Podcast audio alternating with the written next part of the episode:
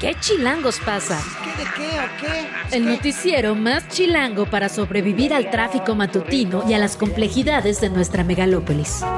Conducido por Luisa Cantú y Luciana Weiner. ¿Qué chilangos pasa? La información necesaria para amanecer, sobrevivir y disfrutar en la capital del país. Queremos que ustedes gocen. Música para bailar, señor. Aquí comenzamos.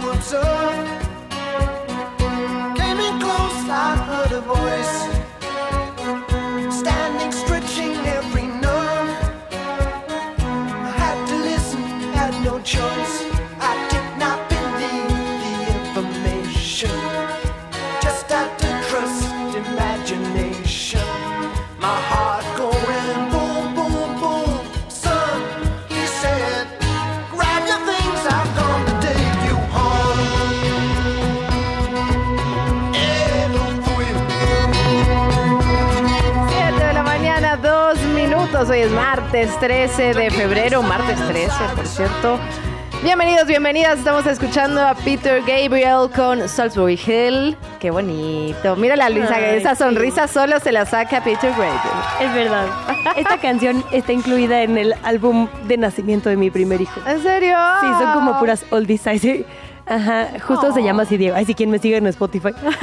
Y entonces como que me recuerda un montón a ese momento muy bonito. Ay, ya, ya me, me- me vas a hacer llorar tan temprano, Luisa Cantú. Es Peter Gabriel, no yo. Qué maravilla. Bueno, empezamos con todo porque yo, la verdad, siento que es lunes, porque me quitaron mi lunes. ¿Quién fuera tú? ¿Quién? ¿Quién No. fuera tú? Para mí sí es martes y martes 13. Ay, Exacto. Muriendo, muriendo del estómago ayer. Eh, te extrañé, Luisa Cantú. sí, no quiero describir la escena que vi cuando llegué a esta cabina y Luciana estaba... Porque llegué a la cabina. En el sillón, sí, sí, no. Hay que reconocer el enorme esfuerzo que fue subirte a tu coche y llegar aquí a morir en el sillón. Bueno, pero ya estamos enteros porque no, Te porque ves- ahora cualquier cosa dices así, bicho, 10 días, entonces no, fue pasajero por suerte, ya estamos casi perfectas, casi bien, casi maravillosas. Yo, desde acá no se nota que hubo ningún contratiempo el día de ayer. eso. Oye, nos decía ayer el doctor Mau que hoy es el día de la radio. Sí, debimos saberlo nosotras y no el doctor Mau. Nos íbamos a enterar, evidentemente. Pero bueno, gracias. Qué bueno que hay alguien checando efemérides tan puntualmente como el doctor Mau. Así que feliz día de la radio, feliz día de la radio a quienes nos escuchan. Gracias por mantener vivo este medio de comunicación. Sí. Uno que tiene como característica la cercanía, ¿no? Que te acompaña, digamos, en las actividades de cualquier hora del día, pero especialmente en la mañana es importante. Sin lugar a dudas. Y además, aquí en Radio Chilango tenemos ya casa llena, ya 12 horas, absolutamente en vivo. Es una gran noticia. Gracias por acompañarnos. Ayer Ahí hubo estreno. Ayer hubo acá, estreno, sí. además. Qué, qué No, gente llegado positiva. Gloria. A mí me gusta, ¿no? Está Gloria, está Tavo. Ajá. Y nosotros somos como la contraparte. Ellos tienen como toda la parte buena onda y nosotros acá chido, pura mala noticia. El lado chido de nosotras. Alguien tiene que el lado no tan chido ni tan chavo. Sí. Conste que desde el principio lo advertimos. Lo advertí, sí, se sabía, se sabía. Pues hoy tenemos un noticiero justo no desde el lado chido, sino ¿Ya desde ves? ni modo el lado que Eso hay, le que diciendo. es el político. Tenemos un montón de entrevistas. Hoy particularmente va a ser un día movidito. Vamos a estar platicando con Katy Monreal, quien fue designada oficialmente como coordinadora de los comités de defensa de la Cuarta Transformación en la Alcaldía Cuauhtémoc. Lo cierto es que ya se inscribirán en cualquier momento, tienen hasta el jueves estas candidaturas ante el Instituto Electoral Local y una vez que sean palomeadas, es decir, que no haya nada grave que las pudiera hacer inelegibles, serán oficialmente candidatas y candidatos. En efecto, estaremos platicando con ella, también con Ana Villagrán, diputada local por el PAN, que ha presentado en el Congreso local una iniciativa sobre maltrato animal, justamente enmarcado en todo esto que hemos estado platicando, las iniciativas. El presidente también presentó un proyecto de reforma constitucional para como elevarlo a ese rango el tema del maltrato y las prohibiciones al respecto. Lo vamos a estar platicando con la diputada y también sobre trenes y movilidad. Sí, así es. Ana Villagrán ha sido constante en esta lucha, digamos, pro animal, hay que decirlo desde el Congreso local. Federico Tabuada es quien nos va a hablar eh, sobre los trenes, una iniciativa que, digamos, de la que ahora tenemos un poco más de detalle que cuando se presentó el plan para revivir los trenes de pasajeros. Nos contará él desde la visión, digamos, pro iniciativa, cuáles son las bondades y los retos que tiene esta propuesta. Y vamos a platicar sobre agua con Carla Mora, una reportera del Sol de México, así como con la Cámara Nacional de Comercio, Servicios y Turismo, Luciana, porque hoy es 13, eso significa que mañana es 14. En efecto, mañana es 14 de febrero y además del amor y la amistad está el gasto, mana, ah. el regalo. La inversión es la palabra. Bueno, la inversión, exactamente. La derrama económica, como se dice por allá. Así es. Junto con el líquido vital. La derrama ¿Y los nosocomios. y los nosocomios. La derrama económica del 14 de febrero lo platicamos con José Jesús Rodríguez Cárdenas, presidente de la Cámara Nacional de Comercio, Servicios y Turismo de la capital y obviamente es martes de salud. Así es, vamos a cerrar esta emisión con el doctor Mauricio Rodríguez, que además de hablarnos del Día de la Radio, que tenía muy bien detectado, nos va a hablar sobre sarampión y todo lo que hay que saber sobre salud en este momento del año, en febrero. ¿Te parece si empezamos? Venga.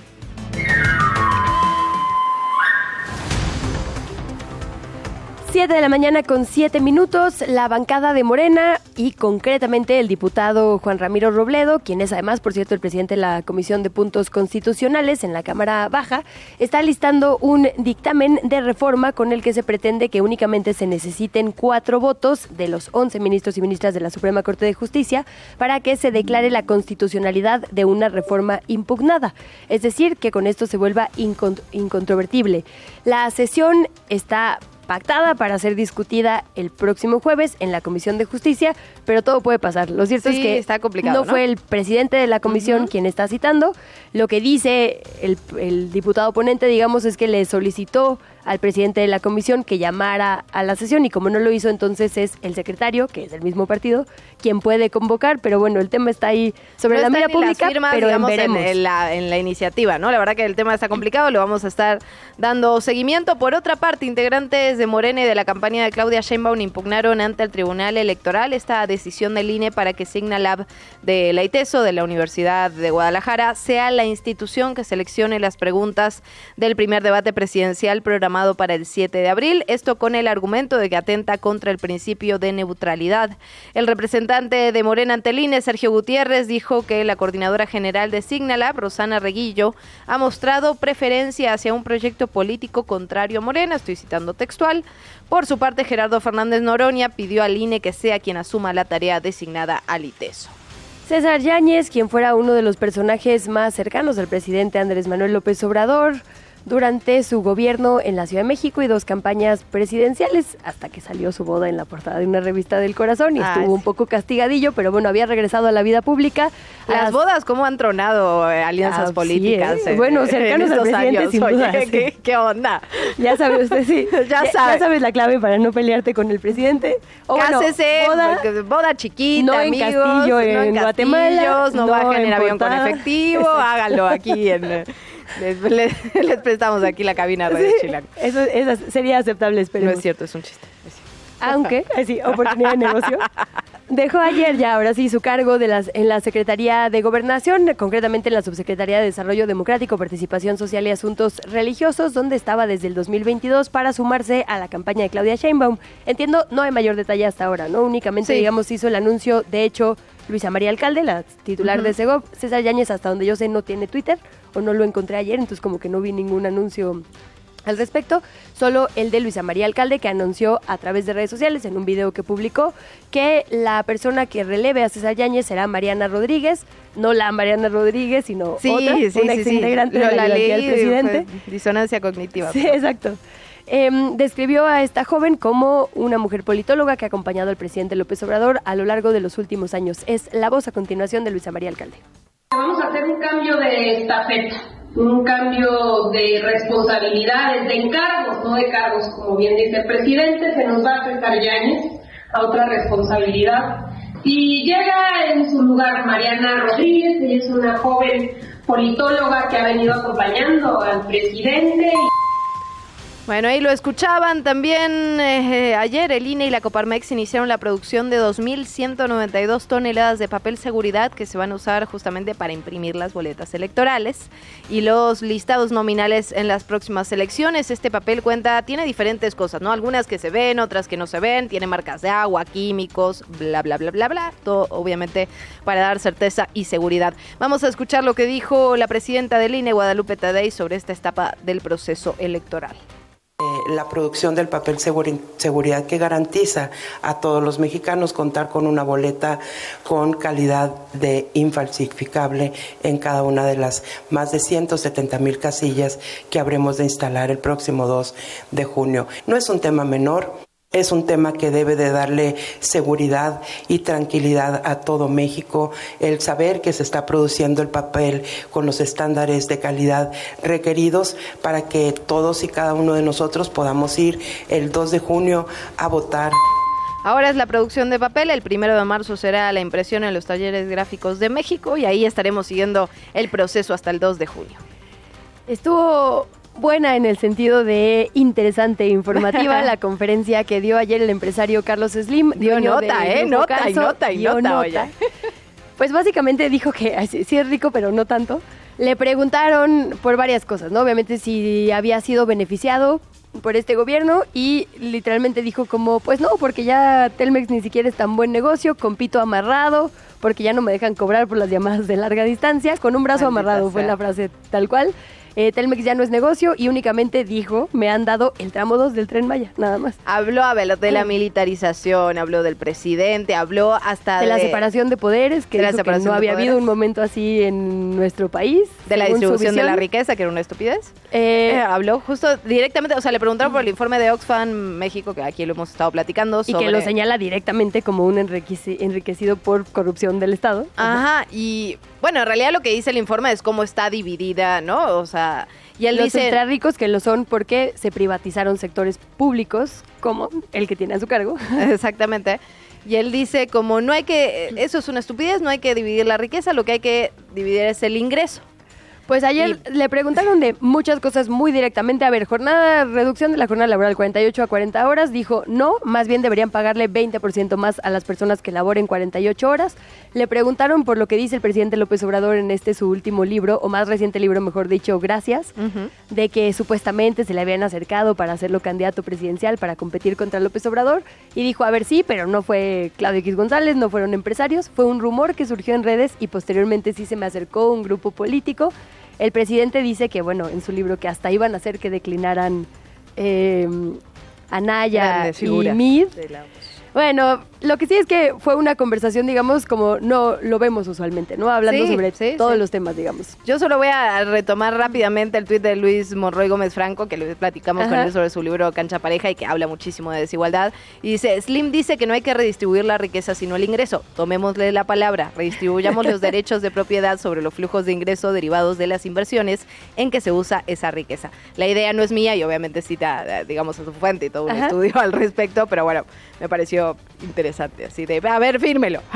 Obviamente queríamos que hablara sobre la línea 12, ¿no? Puesto que fue la constructora de su propiedad la que participó en este tramo que finalmente colapsó y que él reconstruyó, como nos dijo por acá el secretario de Obras. Vamos a escuchar parte de lo que dijo el empresario Carlos Slim. Ese metro trabajó 12 años y no le pasó nada, pues que, no, no tiene que ver que no es una cosa de origen. O sea, después de 900 millones de pasajeros, yo creo que en general en muchas cosas que se han hecho en México ha faltado mantenimiento, no de este gobierno, de varios. Yo creo que algo que dura 12 años con 900 millones de personas pasando por ella y que después de repente hay un problema, pues yo no lo veo como falla de origen. Te invitamos a seguir la conversación en redes sociales. Nos encuentras en TikTok, Instagram y Facebook como arroba que chilangos pasa. y en Twitter desde la cuenta de Chilango, arroba chilango.com. 7 de la mañana, 15 minutos. Lo decíamos hace unos, hace unos segundos cuando empezábamos este espacio informativo. Vamos a estar platicando con la maestra Katy Monreal, la coordinadora de los comités de defensa de la Cuarta Transformación para la Alcaldía Cuauhtémoc. Se van definiendo ya en varios partidos quienes van a contender por cada una de las alcaldías y por supuesto aquí en Quechilangos pasa. Nos preocupa y ocupa particularmente el tema de alcaldías. Por lo tanto, le agradecemos muchísimo a la maestra Katy Monreal que esté con nosotras esta mañana. Muy buenos días, maestra, ¿cómo está? Hola, buenos días, Lucía, Luciana, Luisa, me da mucho gusto saludarlas y pues muy contenta que me inviten a su espacio, que además ha ido con muy buena eh, aceptación en el público chilango. Gracias por invitarme. Muchas gracias, maestra. Pues ojalá que sí. Y nuestra intención justo es ponerle una mira especial a los temas locales, a los temas capitalinos. Y bueno, la Cuauhtémoc es sin duda el corazón de la ciudad, la capital de la capital, y por eso nos interesa tanto. Preguntarle primero, eh, maestra, por, digamos, el, el grupo que estaba contendiendo para llegar precisamente al al puesto en el que finalmente usted fue designada, coordinadora de los trabajos eh, de la defensa de la transformación. Preguntarle, porque en la fotografía en la que se hizo este anuncio sale Sebastián Ramírez, sale Citlali Hernández, por supuesto, pero no veo ni a Eurípides Flores en la foto, ni tampoco a Temístocles Villanueva, a otras figuras, digamos, que también tenían levantada la mano. ¿Cómo recibieron el resto de los contendientes el anuncio?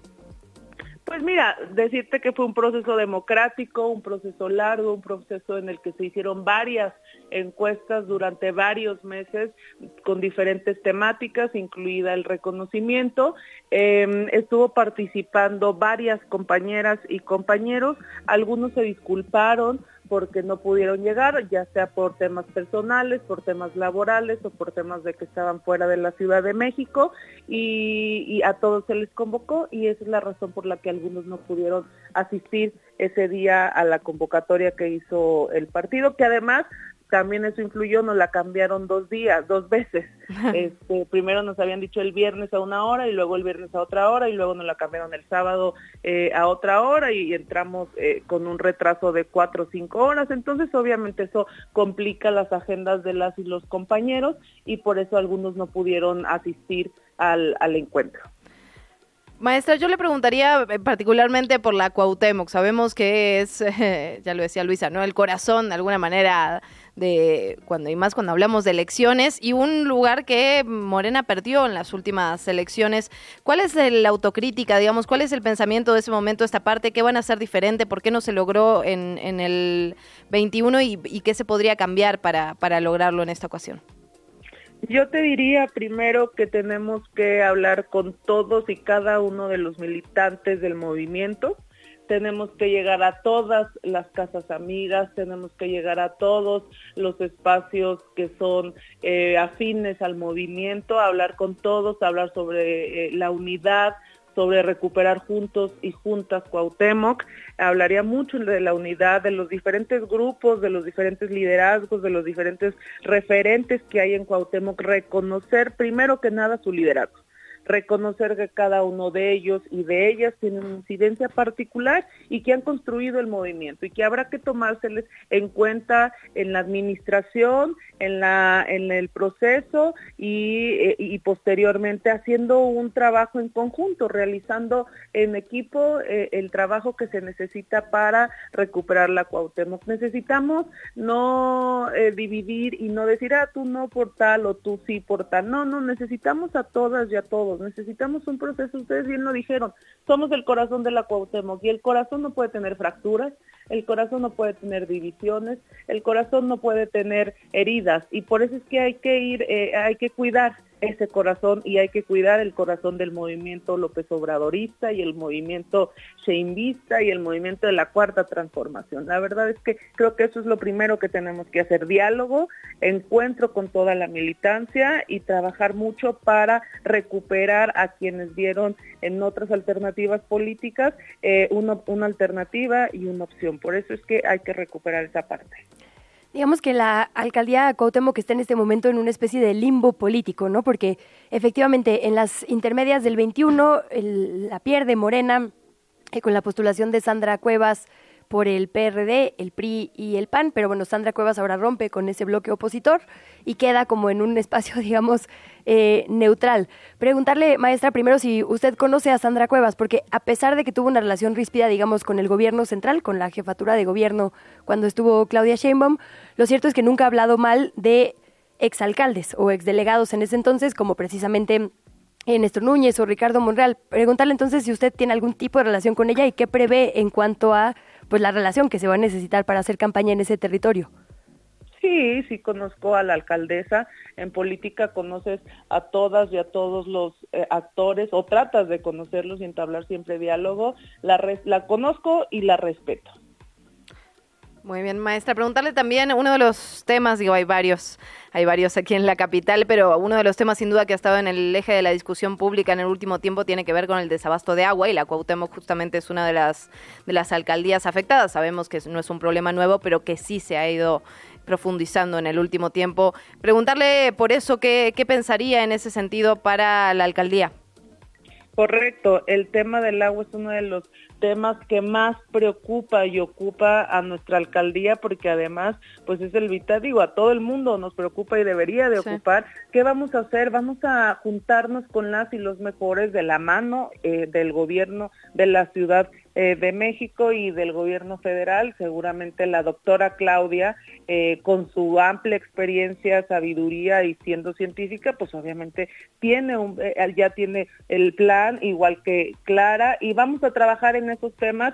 las propuestas, obviamente, ustedes saben que estamos en un proceso en el que no podemos hablar mucho de esos temas, pero es uno de los temas que tienen preocupada de manera específica, y lo he escuchado en sus discursos, a nuestra coordinadora en la Ciudad de México de la defensa del voto, Clara Brugada, la tiene preocupada y ocupada. De verdad es impresionante el trabajo que ha hecho pensando en cómo vamos a, a hacer para el tema del agua, cómo vamos a hacer estos recolectores, cómo vamos a hacer que el agua de lluvia nos ayude, cómo vamos a hacer que no se desperdicie agua, cómo vamos a mejorar el sistema hídrico de la ciudad. Y de verdad es que yo tengo mucha fe y mucha esperanza, mucha esperanza en las propuestas que estas dos grandes mujeres están haciendo y que vamos a hacer de manera conjunta.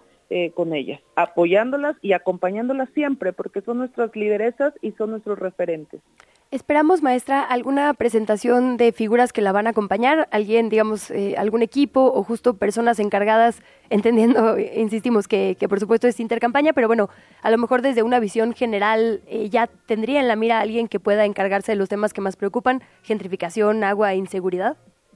Estamos trabajando, estamos trabajando justo en esos temas eh, no les quiero adelantar mucho, justo por lo mismo, pero en cuanto tenga eh, más información, eh, yo digo, tengo toda la información, pero se los puedo compartir en un momento más avanzado, pero sí, sí estamos trabajando. Vamos a querer a los y las mejores vamos en la Cuauhtémoc tenemos muchos eh, y muchas que incidimos y que trabajamos y que vivimos ahí y seguramente habrá quienes quieran ayudar y seguir ayudando en esta tarea de construir el segundo piso de la cuarta transformación.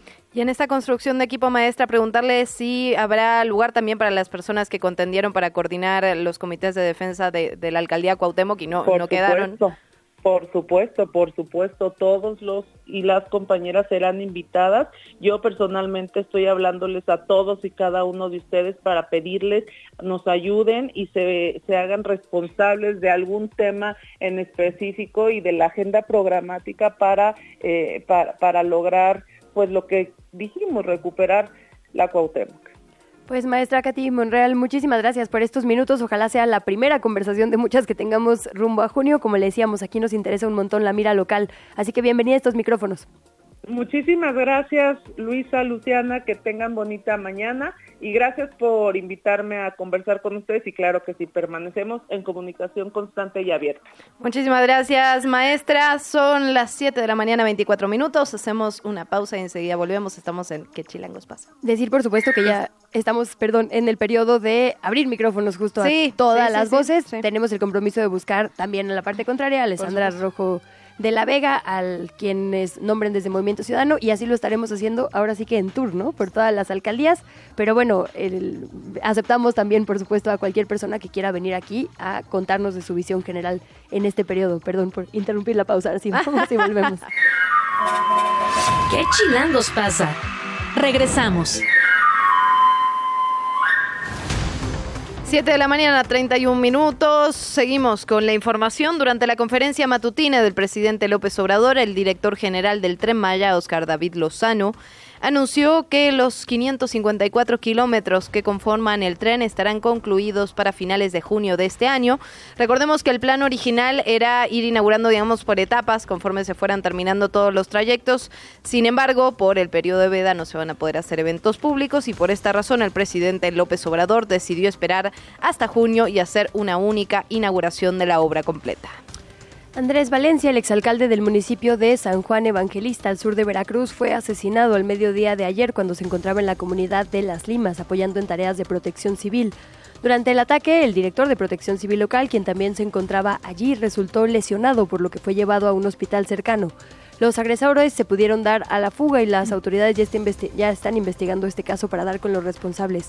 Andrés Valencia fue alcalde en el periodo 2018-2021, postulado por Acción Nacional. Por otra parte, la Fiscalía de Veracruz informó que vinculó a proceso a la ex juez Angélica N como probable responsable de los delitos de tráfico de influencia y delitos contra la fe pública. Previamente, recordemos que había sido ella señalada de haber, eh, digamos, que quiso liberar ilegalmente a un preso acusado de homicidio. Aquí hemos estado siguiendo este caso.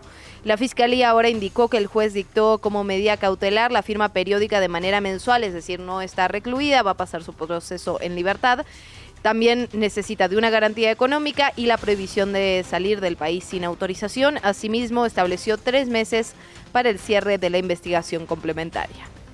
El titular de la Secretaría de Educación en Guerrero, Marcial Rodríguez, dijo que alrededor de 80 escuelas suspendieron las clases presenciales en la capital, en Chilpancingo, debido a la paralización del servicio de transporte que denuncia extorsión y violencia.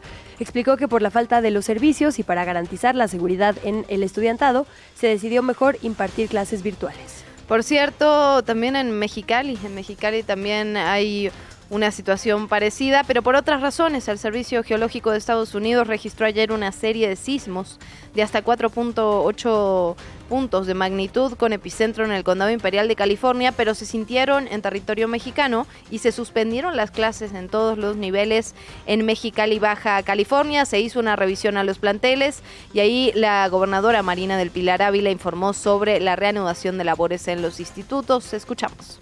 Estamos en alerta amarilla el epicentro es el centro California Imperial, en donde pues se tiene registrado el epicentro de todos estos sismos que se han venido registrando durante el transcurso de las últimas horas. Mantengamos la calma, las autoridades estamos trabajando, estamos monitoreando la situación. Eh, la alerta amarilla es durante 24 horas y eh, pues vamos a estarles informando y actualizando en todo, en todo, en todo momento. La entrevista. ¿Ya estás grabando? Hemos estado analizando en estos micrófonos durante los últimos días las reformas constitucionales que presentó el presidente Andrés Manuel López Obrador. Una de ellas tiene que ver con la prohibición a nivel constitucional de maltrato animal.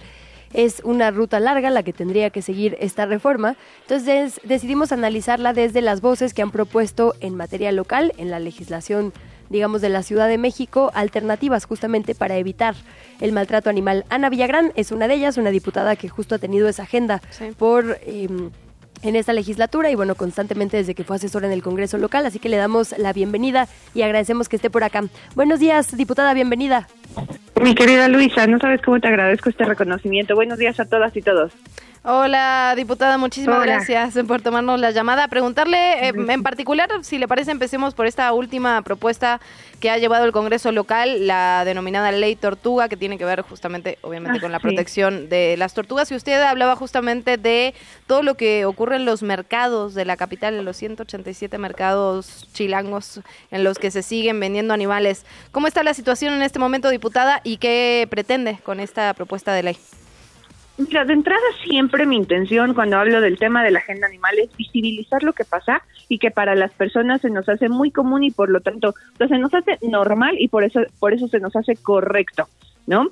Eh, el tema es que cuando yo lo planteé, yo dije, todo el mundo se va a burlar de mí, y la verdad es que ha tenido muy buena aceptación, porque van a decir, no, es que ¿por qué estás legislando para el tema de las tortugas? Y justamente porque las tortugas son de los animales más traficados a nivel nacional, donde se viola cualquier tipo de ley de, de protección a la vida silvestre, y durante y estos animales pues acaban en recipientes súper pequeños y en peceras que de entrada ni son dignas ni tienen la temperatura, mucho menos les van a dar los nutrientes adecuados y son animales que son transportados a veces hasta en latas de alimentos de un lugar a otro para poder llegar a un destino final donde cualquier persona responsable la compra por 200 pesos, el los precios van entre 200 y 600, a veces hasta 800 cuando te venden algún animal exótico pero pues tampoco te, o sea, tú no adquieres ninguna obligación de cuidado. Es decir, que estos animales, eh, o sea, no, no sean un perrito y un gatito, no implica que no necesiten esta protección. Por ello es que, o sea, cuando yo pues fui una, o sea, diputada territorial estos tres años, antes fui concejal y pues desde antes de, desde que empecé mi carrera, pues cuando haces este tipo de labor social y, te dedicas a hacer denuncias públicas, pues efectivamente pues entras mucho a los mercados, ¿no? Y en los mercados siempre hay un puesto donde venden tortugas. Y estas tortugas, te digo, están en esta situación de maltrato, que es un maltrato evidente y donde ninguna autoridad pues se, se dedica al cumplimiento de las leyes. Es decir, si la Constitución de la Ciudad de México ya implica el reconocimiento de seres sintientes, las tortugas entran ahí, ¿no? Sí. Eh, las autoridades de todas las alcaldías tienen una HUD, por lo menos una unidad de, una jefatura de unidad departamental, perdón, eh, de mercados, ¿no? Son ellos los que tendrían que estar exigiendo a los puestos eh, pues que cumplan con la normativa vigente. Y si no, pues entonces también tendremos que estar viendo que existan, que también fue otra de las iniciativas que varios de nosotros diputados en el Congreso enviamos, para la existencia de una, una oficina de bienestar animal en cada demarcación, ¿no? Y entonces también de allí, pues me parece que tiene que partir que todas las autoridades de eh, términos medioambientales, por ejemplo, Agatan de la Ciudad de México, establezca también parámetros, porque sabes a qué nos enfrentamos mucho en esta legislatura, que la SEDECO este, pues con una visión muy retrógrada, retrógrada a mi parecer, estuviera retrocediendo, o sea, pasando por encima de las leyes para estar brindando reglamentos o permisos temporales para la venta de animales.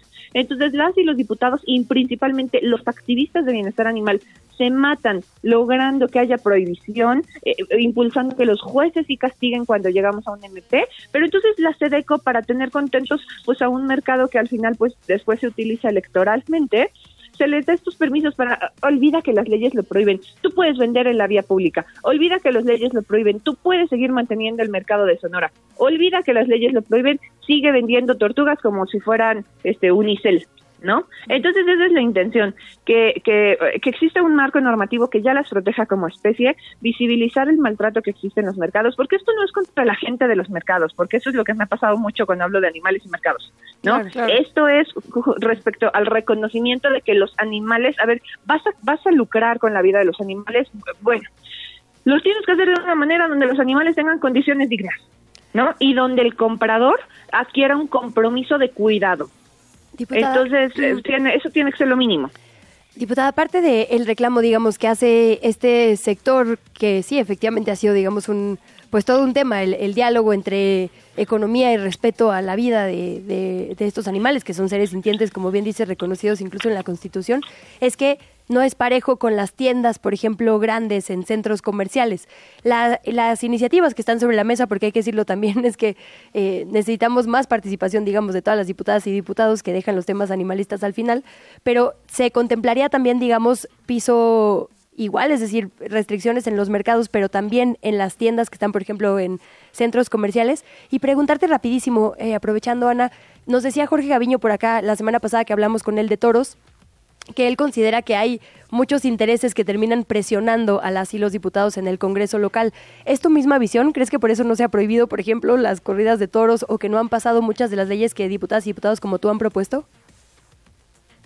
Vamos por lo primero. Yo desde la tribuna, sí, justo como tú señalas, querida Luisa, este es un tema que tiene que abarcar tanto al sector público como al privado. E, es, decir, no es que los mercados sean enteramente públicos, ¿no? Pero Eh, no, sí, o sea, yo yo hablo de los mercados porque es donde más ocurre, pero mi tienda, o sea, yo mencioné directamente a mascota porque pues Petco no vende tortugas, pero sí vende hurones, por ejemplo, ¿no? Entonces ya me verás si un día vuelvo a ser diputada con el tema de la ley de los hurones. Este, pero no, sí, no, esto sí tiene que ser para cualquier persona que trafique o que lucre o que venda o que expida lo que se te ocurra, el tema de las, de las tortugas. Y mira, el tema de los toros, Lamentablemente en esta primera experiencia que tuve como diputada me llevé como un desencanto en términos de lo que las y los diputados aceptan o no hacer.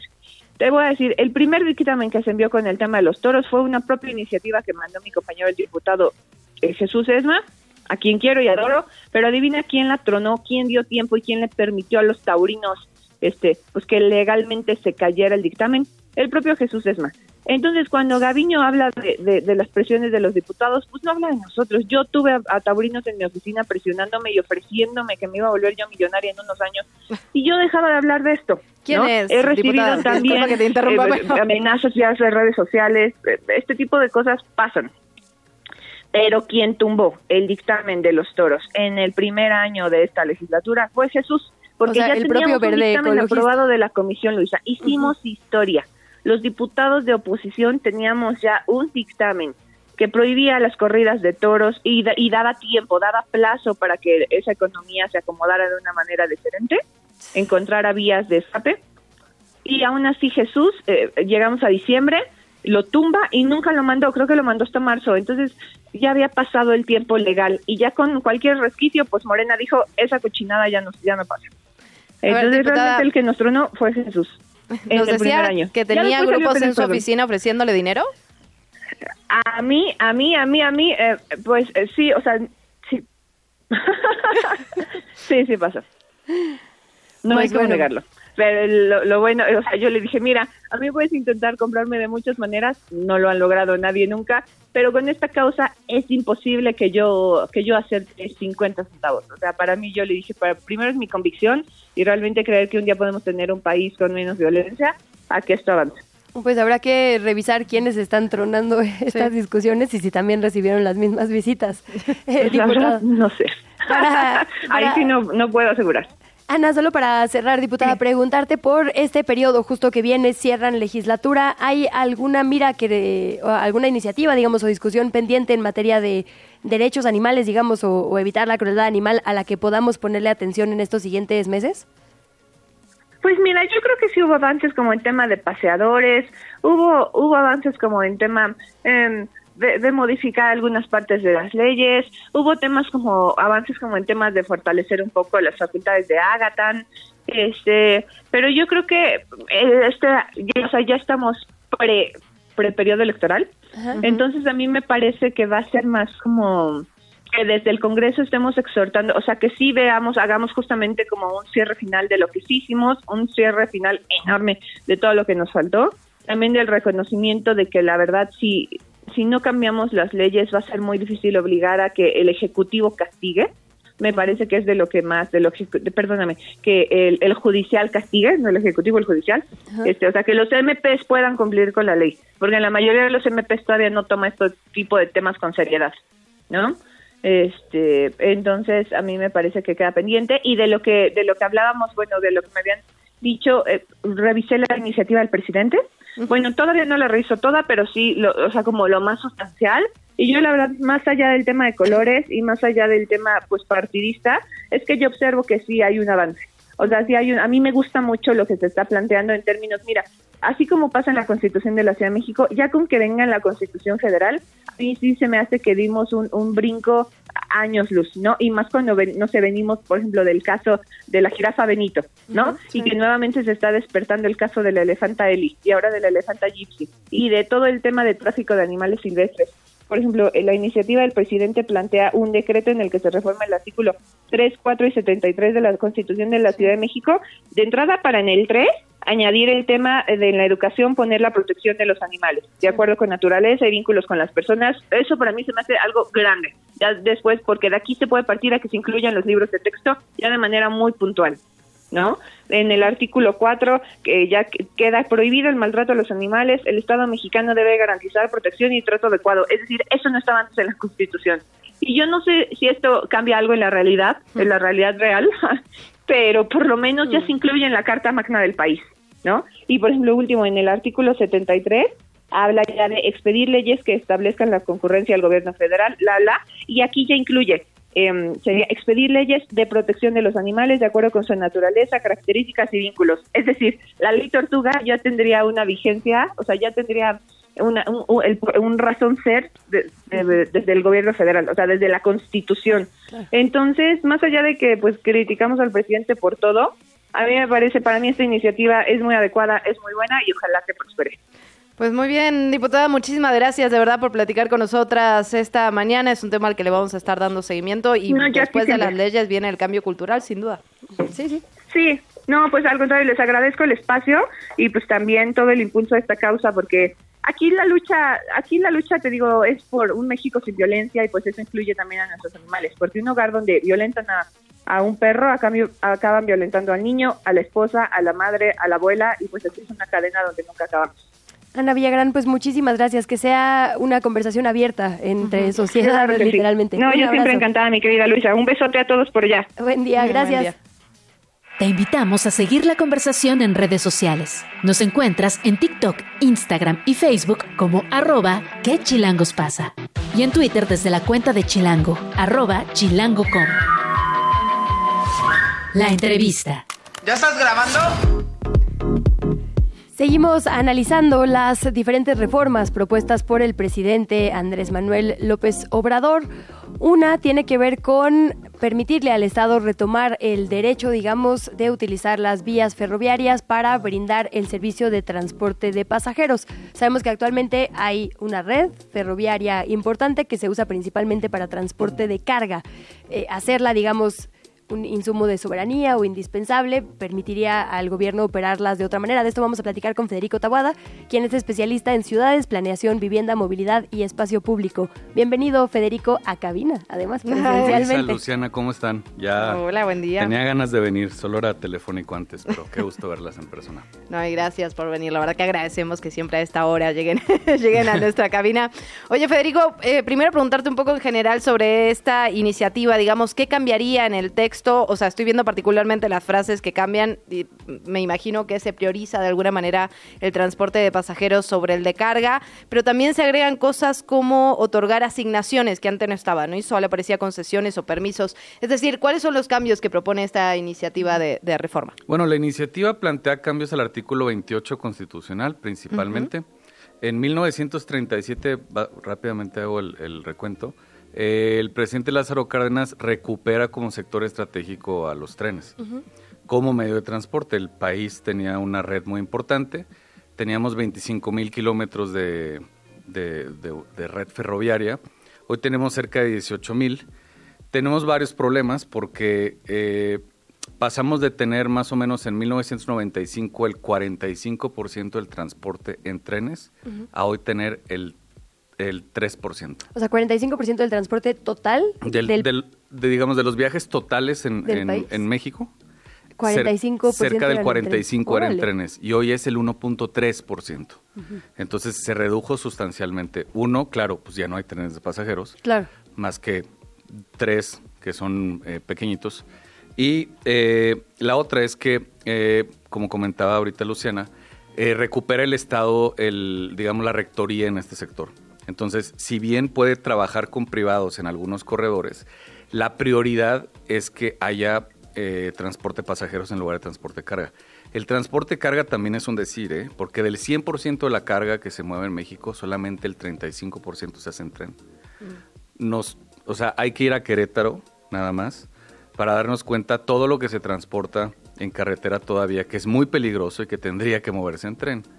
Gas, gasolina, petróleo, gas LP, etcétera. Entonces, ¿por qué sucede esto? Porque las personas que tienen las concesiones, las empresas, que son básicamente dos, una canadiense y una gringa, eh, hacen muy caro que sea transportarse en carga, digamos, la, la- la mejor opción, ¿no? Eh, y además, las vías están en muy mal estado. Los concesionarios han sido sumamente irresponsables porque parte de su concesión es mantener en buen estado las vías. Y lo que encontramos es que hay vías que tienen piezas de hace 120 años. Entonces es muy peligroso. digo, esto pocas veces se sabe, pero es constante que haya descarrilamientos de trenes o de vagones en México. Claro, no, no, es, no hay- no es mucha noticia porque son es mezclilla, es este cualquier madera, es otro es cualquier material, no son vidas. Pero digamos, con esta reforma viene también una obligación a los concesionarios a que mantengan bien la, las vías y eh, a que hay una fuerte inversión en, este transporte. Eh, solo para comentarlo, en Europa, depende del país, pero en Alemania y en Francia, cerca del 75% de los viajes que se hacen se hacen en tren. El tren es un medio muy efectivo, ambientalmente muy responsable y además es muy barato.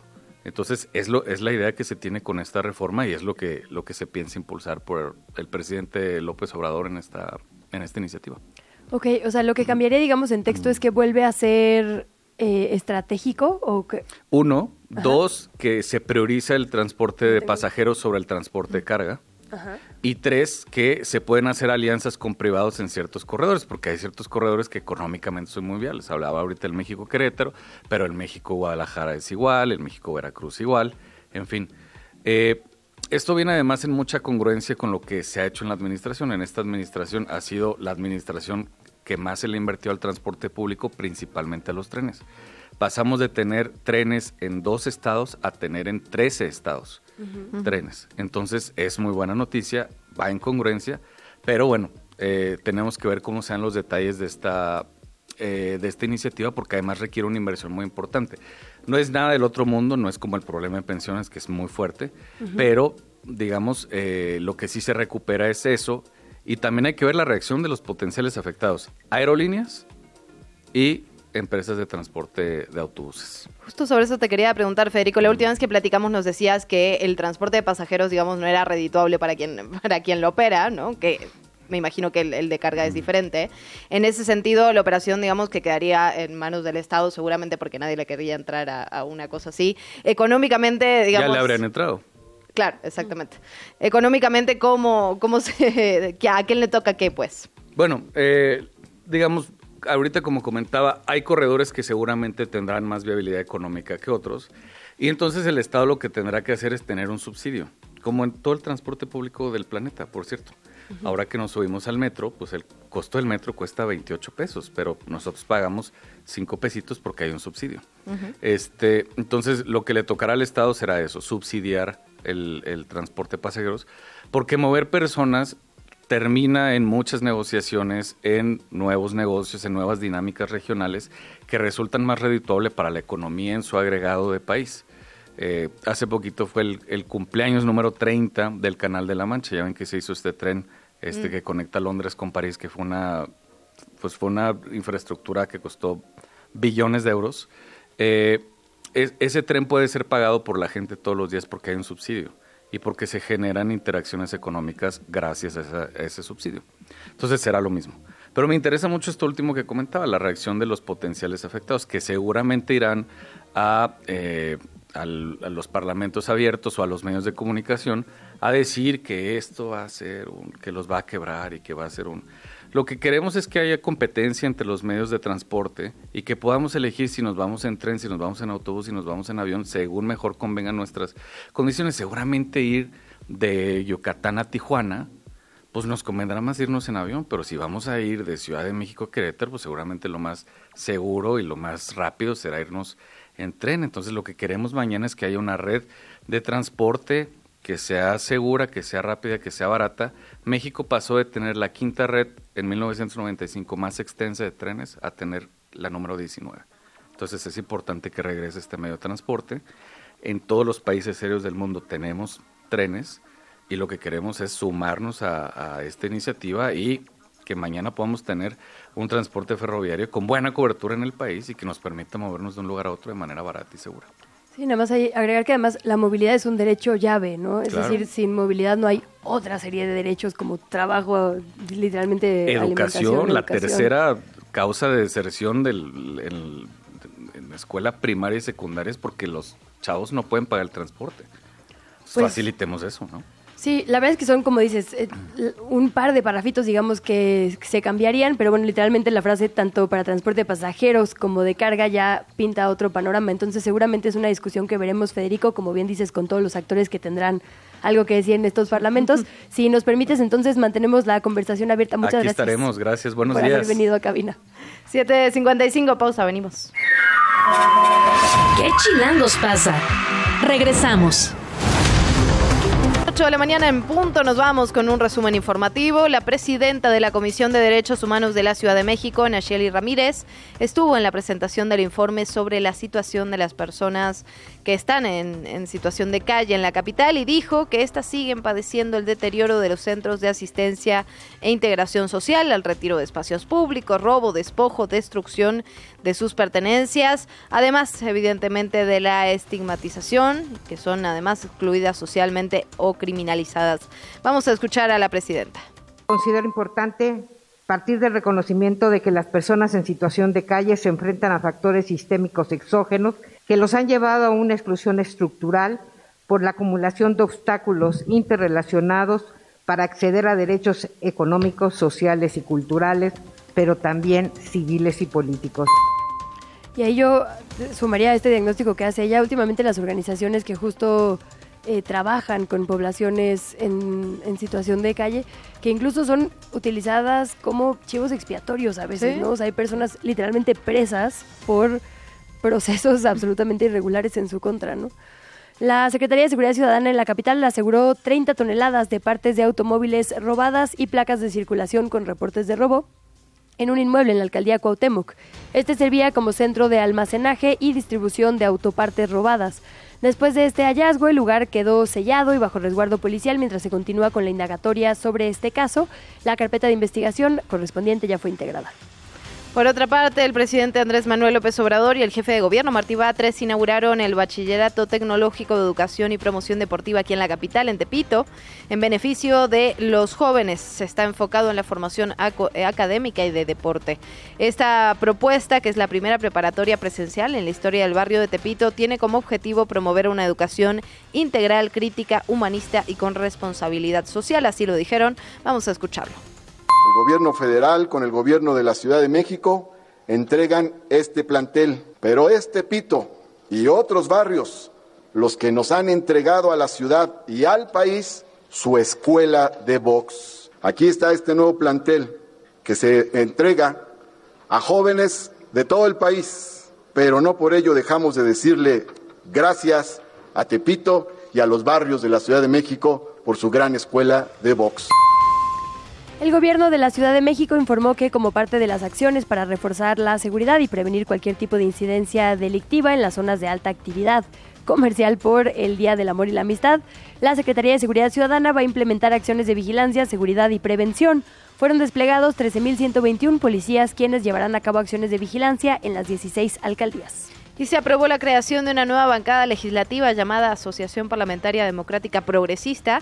Esta asociación estará integrada por diputados y diputadas que se fueron de otros lugares, ¿no? Está, por ejemplo, Mónica Fernández César, que votó a favor de la ratificación de Ernestina Godoy, fue, digamos, eh, sugerida que se retire del partido. Víctor Hugo Lobo, que se fue también eh, del PRD. Recordemos que el Congreso Capitalino cuenta ahora con cuatro asociaciones parlamentarias, Mujeres Demócratas, Alianza Juntos Verde, Izquierda Liberal y justamente la recién creada Democrática Progresista.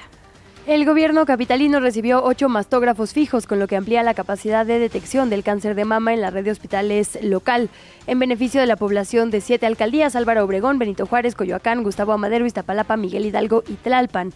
La titular de salud en la Ciudad de México, Oliva López, detalló que los nuevos mastógrafos que donó la Administración del Patrimonio de la Beneficencia Pública te cuentan o significan una inversión de 38 millones 697 mil pesos y van a permitir hacer 40 mil 800 estudios gratuitos de tamizaje adicionales para la atención oportuna de esta enfermedad. Por su parte, Omar García Harfush anunció a través de redes sociales que ya formalizó su registro como candidato de Morena a la primera fórmula del Senado capitalino. Bueno, el del Senado no capitalino, del Senado pero por la Ciudad de México, Ajá. en su publicación afirmó que su compromiso es firme, es continuar trabajando por el país y por la ciudad. Y también la ex fiscal Ernestina Godoy formalizó su registro como candidata al Senado. En redes sociales dijo que esto no habría sido posible sin el apoyo de la gente y de sus compañeras y compañeros. En el bosque de Nativitas, en Xochimilco, una vez más fue encontrado el cuerpo de un perrito con visibles huellas de tortura y de violencia. De esta forma suman tres localizados únicamente en este 2024, pero 23 en los últimos ocho meses. A pesar de las denuncias de vecinas y vecinos que han reportado y exigido mucha más seguridad al interior de este bosque, no se ha podido dar con los responsables. Se esperan acciones tanto de la alcaldía de Xochimilco como de la Fiscalía General de Justicia. Precisamente fíjate lo que nos decía Ana Villagrán, que las y los MPs, la Fiscalía no toma este delito en serio, ¿no? no toma la violencia como un asunto. Bueno, 23 es claramente un padrón muy, muy preocupante. Pero también hay que decirlo, ¿no? No todo, digamos, no todas las... No todo se puede hacer desde lo legislativo, porque ya tenemos leyes en realidad que sancionan eso. El tema es que muchas de esas leyes pues, no se cumplen. Eh, vamos a seguir con este tema, por cierto, porque la Fiscalía Capitalina realizó un operativo por maltrato animal en un domicilio, un domicilio que funcionaba de hecho como una estética, como, un, como una guardería, como una pensión para, para animales de compañía y rescataron a varios perros en muy mal estado. Es un lugar que se encontraba en la alcaldía Gustavo Madero. Rescataron dos perros con vida, de los cuales ya están resguardados por la Brigada de Vigilancia Animal, pero también perros sin vida con varios días de descomposición y ellos fueron trasladados hacia el Centro de Atención Canina en Coyoacán, donde se le va a realizar una autopsia para determinar cuáles fueron las causas de muerte. El inmueble quedó asegurado con sellos y la Fidampu, quienes iniciarán esta carpeta de investigación, no hay ninguna persona detenida, por cierto, hablando de irresponsabilidades en ese sentido. Se aseguró el lugar, se rescataron animales, pero no hay ni un solo detenido. Vamos con información de las y los aspirantes a la jefatura de gobierno. Comenzamos con Movimiento Ciudadano. El precandidato a la jefatura por el Partido Naranja, Salomón Chertorivsky, llevará a cabo su registro el día de hoy. Mientras tanto, en redes sociales, su registro ante el Instituto Electoral, en redes sociales ha estado hablando sobre la crisis de agua y afirma que si la ciudad declara una emergencia hídrica, podrán entonces destinarse más recursos para reestructurar la red, recuperar el nivel de las presas, reparar fugas, implementar un programa de captación de lluvia y recargar los mantos acuíferos. Por otra parte, Clara Brugada, aspirante a la jefatura de gobierno por Morena, publicó un video en sus redes sociales. Ahí expresó que en la Ciudad de México convive toda la riqueza cultural del país y del mundo. Eh, y señaló que sueña con una ciudad efervescente con vocación de crear una ciudad de cultura viva, de todas, todos, donde se puedan expresar y crear en libertad. Estoy citando textual y vamos a escuchar lo que dijo. Yo sueño con una ciudad efervescente en cultura y estamos trabajando con la comunidad cultural para construir esa gran agenda cultural que nos haga seguir transformando y seguir viviendo en una ciudad pluricultural para tener lo mejor del mundo. Por otro lado, el aspirante por el Frente Opositor integrado por el PAN, el PRI y el PRD, Santiago Tabuada, habló en su cuenta de X sobre inseguridad. Destacó una nota en la primera plana de un periódico de circulación nacional que habla sobre el viaducto Miguel Alemán y cómo, según la noticia, se ha convertido en una ruta de asaltos. Tabuada dijo que el periodo de asalto es de 30 segundos. Arrobó a las cuentas oficiales del actual gobierno pidiéndoles que actúen y calificó la situación como una burla. ¿Qué chilangos pasa en el mundo? El expresidente estadounidense Donald Trump desafió ayer las críticas recibidas por sus amenazas a la OTAN. Aseguró que con su mandato lo hizo fuerte. Recordemos que el sábado Trump provocó una conmoción de alcance global al sugerir que, en caso de que resulte electo nuevamente en la Casa Blanca, no defendería a aquellos países de la OTAN que estén retrasados en sus pagos. Un alto diplomático que habló bajo condición de anonimato apuntó que las recientes declaraciones podrían ser calificadas como un ataque al alma de la alianza. Y el jefe de el Mossad, del Servicio de Espionaje Exterior de Israel, David o David Barnea, y el de la CIA, William Burns, viajaron a la capital de Egipto para acompañar o unirse a estas negociaciones para un alto al fuego eh, de Israel y Gaza. El presidente de los Estados Unidos, Joe Biden, confirmó la madrugada de este día que se está trabajando en una nueva propuesta de tregua que implicaría un alto al fuego por lo menos por seis semanas. El- la escalada de violencia israelí ahora está situada en el sur de la franja, precisamente en la frontera con Egipto, y un sitio que se había declarado, digamos, un espacio seguro para las personas refugiadas. Literalmente un millón de personas se movieron del norte al sur para finalmente ser bombardeadas durante el Super Bowl. El ejército israelí asegura que son 30 milicianos de Hamas quienes fueron asesinados. La Media Luna Roja Palestina decía que fueron 100, en su mayoría niñas y niños. Lo cierto es que la cifra al día de hoy son 28.473 homicidios. Desde la redacción de ¿Qué chilangos pasa? 8 de la mañana, 10 minutos. Ya está con nosotros Angie Molina con lo que pasó hoy en la mañana. Una mañana con mucha actividad sísmica. Angie, ¿cómo estás? Bienvenida. Muy buenos días, chilangas. Así es, esta mañana un sismo de 4.8 despertó a los guerrerenses al sureste de Acapulco a las 6 de la mañana con 8 minutos. Por el momento no se registran daños y aquí en la Ciudad de México no fue perceptible. Más tarde, al sureste de Salina Cruz, Oaxaca, se registró otro temblor de 4.2 a las 7.13 de la mañana, informó el Sismológico Nacional sin afectaciones por el momento. Sin embargo, movimientos, telúricos han sacudido las tierras oaxaqueñas durante la madrugada, con un sismo de 4.4 al noreste de Matías Romero a la 1 de la mañana con 16 minutos. Y así la información del momento. Muchísimas gracias, Angie, pues la seguimos de cerca. La entrevista. ¿Ya estás grabando? El problema de agua es multifactorial, sin duda. En la capital del país hemos hablado de una sequía, de la falta de lluvia y los niveles, digamos, de los pozos. Hemos hablado de la falta de reparación en la red hídrica y lo que implica, digamos, para la capital tener la cantidad de fugas que tenemos. Hemos hablado de alternativas como captación pluvial.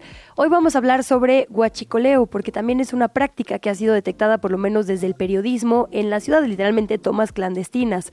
Es una nota que publica El Sol de México y su autora es Carla Mora, a quien le agradecemos nos acompaña en estos micrófonos. Bienvenida, Carla, muy buenos días. Hola Luisa, muy buen día a ti y a tu auditorio. Hola Carla, te saluda también de este lado Luciana Weiner. Pues preguntarte en principio sobre este reportaje que tú publicas, haces una serie de solicitudes de información. ¿Qué, y qué, qué te dice esto? ¿Qué está pasando particularmente en la Ciudad de México con el tema de las tomas de agua? Sí, hicimos eh, aquí en, esta casa editorial una solicitud de información respecto a las denuncias de tomas clandestinas. Como ustedes bien saben, pues no estas eh, tomas necesitan un permiso que se registra ante el sistema de aguas de la Ciudad de México y a partir de estos registros pues obtienen los permisos y es así como pueden obtener el agua. Sin embargo, eh, pues también ya se ha dado a conocer desde 2015 más o menos tomas que hacen ya sea eh, estos eh, vecinos que de sus casas se les hace fácil tener ahí una, una toma que es irregular, hasta en estos terrenos que incluso son áreas eh, protegidas naturales, donde eh, pueden tener estas grandes tomas sin que paguen ningún, eh, ningún derecho y que por supuesto lo venden, ¿no? Y lo venden a precios exorbitantes, eh, dado la- esta crisis del agua, sobre todo desde el año pasado pues así encontramos que eh, de esta administración, es decir, de 2019 a 2023, hubo un incremento en cuanto a los reportes y en cuanto, pero más en cuanto a las tomas que resultaron ser irregulares, y esto lo publicamos en, la edición del Sol de México de este lunes. Eh, te cuento que en 2023 fueron eh, 200 reportes, de los cuales 30 y 32 terminaron con la clausura de las mismas justo por eh, hacer esta, esta detección de que son tomas irregulares. En 2022 fueron 241 reportes de tomas. Déjame aclararte este punto. Los reportes son las denuncias que tienen eh, los vecinos regularmente hacia el SACMEX porque eh, detectan que hay un uso irregular de las tomas. Una vez que SACMEX hace toda la revisión pertinente sobre cuántas cuántas son con permisos y cuántas no, es que ya hace este desglose de cuáles sí fueron tomas clandestinas. Eh, así se detectó 209 en 2023 reportes y 32 eh, que sí son irregulares y es el número más alto de 2019 a 2023. Carla, Eh, ¿tenemos manera de saber, digamos, eh, las motivaciones, no sé si esa es una palabra correcta, digamos, para este guachicoleo de agua? Es decir, efectivamente debe haber un sector, como bien dices, que eh, tiene escasez y más viendo las alcaldías donde tú nos dices que se reporta principalmente, como Coajimalpa o como Tlalpan, pero pregúntate si hay otro sector, por ejemplo, que quiera un acceso privilegiado, eh, pienso, no sé, que tenga un campo de golf, que tenga una cascada, que tenga un terreno muy amplio y que evidentemente no haya, digamos, mucha facilidad para permisos para esas cosas y más bien también intervengan eh, la tubería. Eh, ¿Sabemos, digamos, el diagnóstico o hay forma de saberlo? Eh, habría forma de saberlo, pero porque las autoridades están en esa investigación. No, eh, en esta solicitud de información no tenemos ese- esos detalles. Yo eh, creo que también es parte de, de investigaciones que realiza el gobierno, pero estamos hablando que incluso está el crimen organizado en algunas en algunas vigilancias de pozos, ¿no? Eh, esto es eh, algo que eh, igual y, y si pudieran darle ahí un, un ojo otro de nuestros compañeros reporteros de eh, casa editorial hermana que es la prensa eh, también hay datos es- de esto de investigaciones sobre el crimen organizado O- otro es realmente por desconocimiento vecinal Mm. Eh, una vez que detectan la toma, pues quieren hacer aprovechamiento de ella y que no saben realmente que es ilegal. Por eso, y muchas de estas tomas son en domicilios, por ejemplo, son en, en espacios muy pequeños. Pero sí hay, todo un proceso de investigación que in- incluso no sé si ustedes eh, recuerden, en octubre del año pasado hubo un operativo en el que se pudo detectar este huachicoleo y eh, desafortunadamente por la legislación actual de la Ciudad de México no se puede intervenir como quisieran las autoridades porque no está tipificado. No es un delito como tal el huachicoleo. Por eso, eh, gobierno de la ciudad y, eh, e incluso hay un diputado, me parece que es de Morena, que tiene una iniciativa para eh, castigar más severamente la detección de estas tomas clandestinas, pero si hay, hay diversos vértices sobre las razones y lamentablemente una de ellas es el crimen organizado. Carla, también te preguntaría eh, cómo actúa SACMEX al respecto. Un poco lo que hemos estado platicando en este espacio sobre el tema de fugas, por ejemplo, es que no se realiza lo que debería hacerse con la urgencia que debería hacerse para que estas fugas no se transformen en un problema generalizado. Ahora bien, los reportes que ellos reciben sobre tomas que podrían llegar a ser clandestinas, eh, las resuelven inmediatamente, es decir, de todos los reportes han acudido a todos y de ahí se sale la cifra del 5.8% en 2022 que sí son tomas ilegales o no sabemos si están acudiendo con estos reportes. Sí, claro, eh, hay una revisión que hace el SACMEX, al menos eso es lo que ha comunicado desde octubre, en enero también hubo ahí un operativo. Lo que hacen es, una vez que reciben el reporte, hacen una revisión en sitio.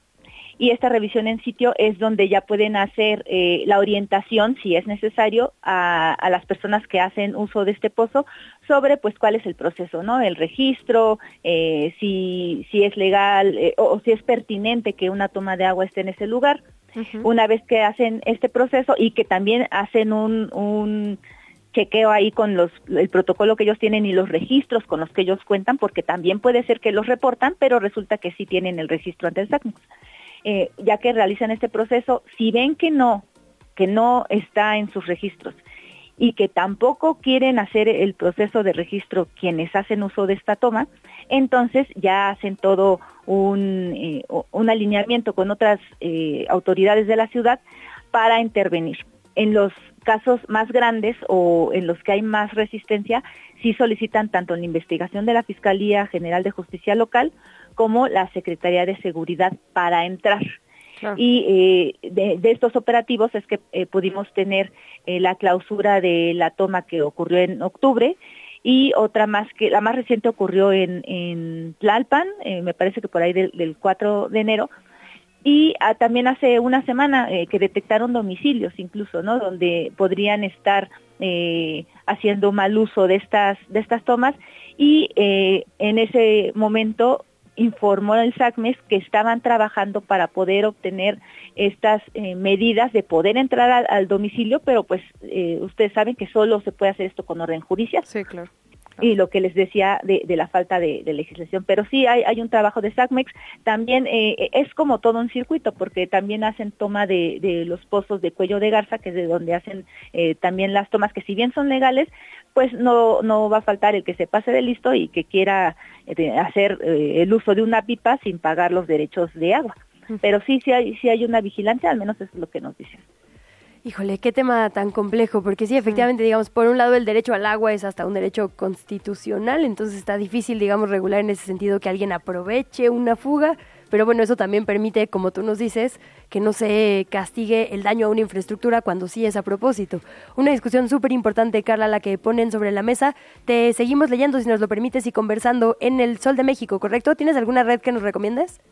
Ah, claro que sí, muchísimas gracias. Pues mi cuenta de ex es Carla Mora García. Hay eh, para opiniones personales y también para las publicaciones que realizamos en esta casa editorial. Gracias, Carla. Te seguimos leyendo. Un abrazo. Gracias a ustedes. Buen día. ¿Qué chilangos pasa? En los medios y en las redes sociales. 8 de la mañana, 20 minutos. Vamos a revisar qué ocurre en medios y redes sociales. Y empiezo con un hilo justamente relacionado, Luisa, con lo que abordaste ayer.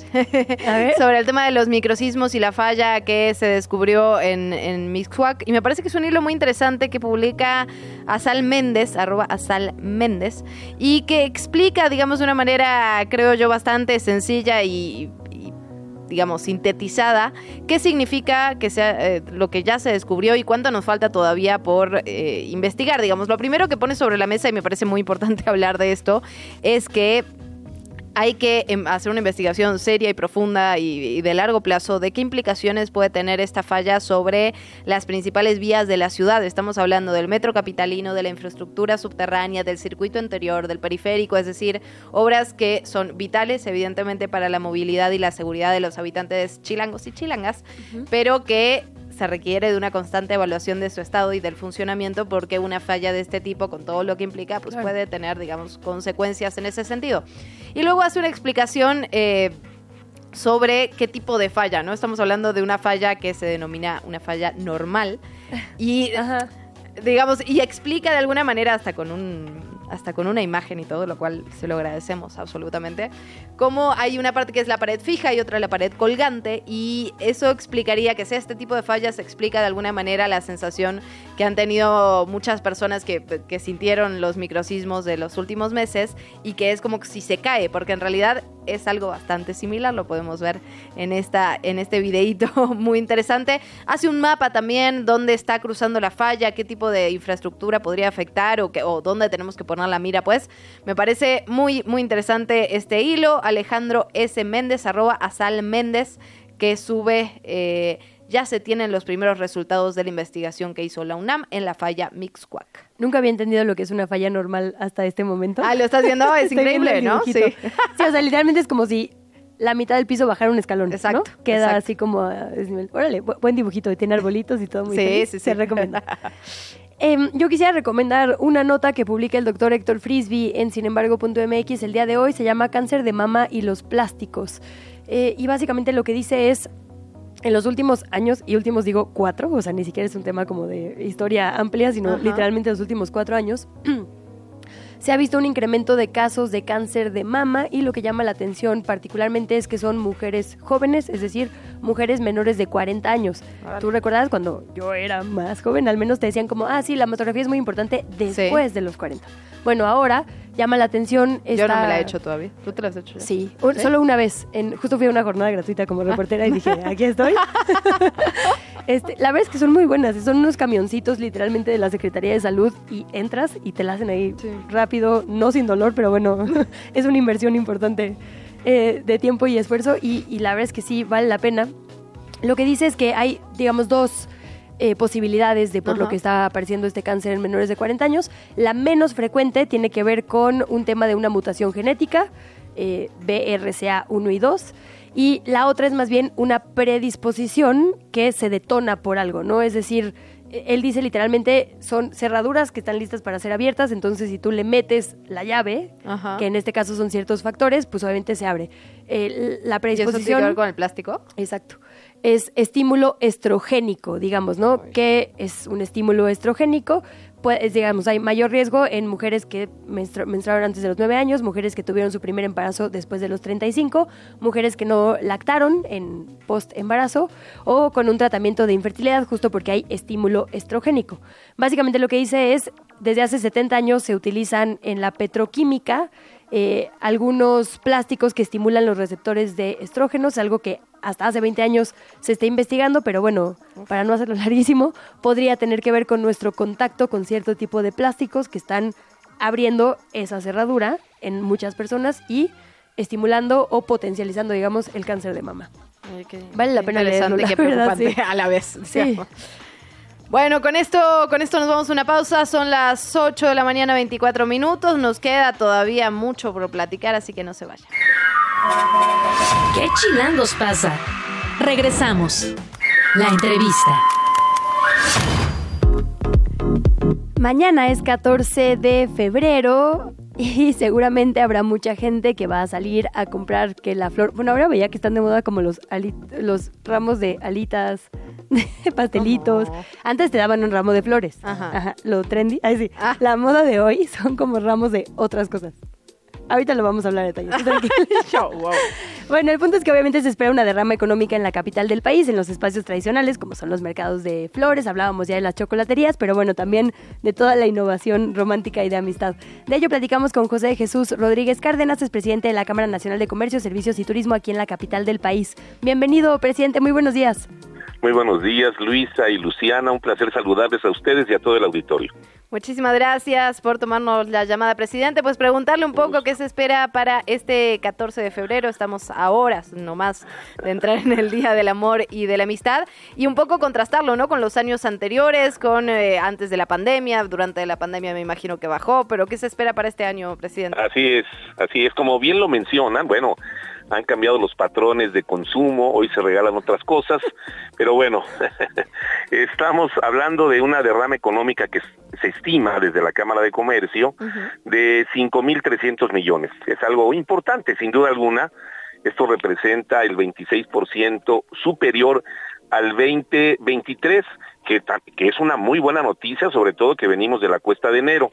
Pero para tener una idea más clara, eh, les comparto que estamos por el 7.4 por encima del 2020. Recordemos que la pandemia llegó justamente en el 2020 a, a México, pero en marzo todavía se celebró el Día del Amor y la Amistad de manera presencial.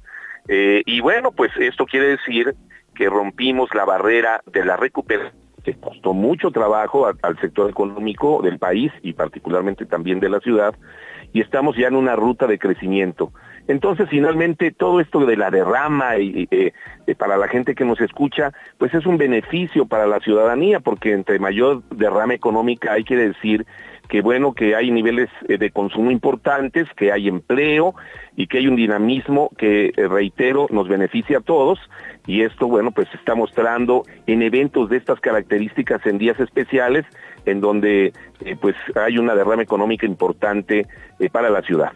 Presidente, eh, ya hablábamos justo de los hábitos y las modas en cada día del amor y la amistad. ¿Cuánto es el promedio que está invirtiendo o gastando la gente, según veamos el vaso medio lleno o medio vacío? Pero digamos, ¿cuánto es la, la cifra que la gente compra o paga en, para dar un regalo de San Valentín? Bueno, mire, para ponerlo en contexto, en la Ciudad de México habitan 8 millones 851 mil personas. De estas personas, menores de edad son eh, mil, un millón setecientos ochenta mil, quiere decir que quedan 7 millones eh, 900 mil personas. Se estima que de esas personas, el 44.5% son casadas o están en pareja. Y ello, haciendo el promedio, se estima que van a gastar 677 pesos per cápita por persona. Y eso está bastante bien, claro, habrá quien gaste menos, habrá quien gaste más, pero el promedio nos arroja esta, esta cifra y bueno, es una buena cifra para un 14 de febrero. Tal cual, nada despreciable, presidente. Preguntarle también por la comparación entre la capital del país y el resto de, de- de México. Es decir, los chilangos, las chilangas, solemos gastar mucho o poco en, re- en, digamos, en comparación con el resto del país. Pues mira, el resto del país en su totalidad se habla de una derrama económica aproximada de 23 mil millones de pesos. Y nosotros solo la Ciudad de México eh, aborda 5 mil millones, el 25%, es decir, gastamos más aquí en la ciudad que en cualquier otro lugar del país. Y eso pues está, es- eh, digo, es, eh, se entiende que, eh, digamos, el centro del país y donde se encuentran los poderes y donde se encuentra la economía, pues tienen posibilidad de gastar más. Además, déjenme decirles que hay algo que incentiva el consumo o lo ha incentivado recientemente. La redignificación del salario mínimo que se ha venido dando en los últimos años y particularmente el año pasado, pues ah, eh, no solamente beneficia a aquellos que ganaban el salario mínimo, hoy tienen un mejor ingreso, sino también a todos la, la plantilla laboral, porque te incrementan el salario, pero también eh, eh, esto afecta, no, no se puede quedar el que está por encima del salario mínimo sin incremento. Entonces, aunque no se incremente en la misma proporción, sí hay incrementos en todos los salarios. Y esto pues incentiva sin duda alguna el consumo. Y también, sin duda alguna, eh, la, eh, pues la recuperación del peso frente al dólar también tiene un efecto positivo en las personas, se sienten animadas, sienten que la moneda está firme y bueno, también esto incentiva el consumo.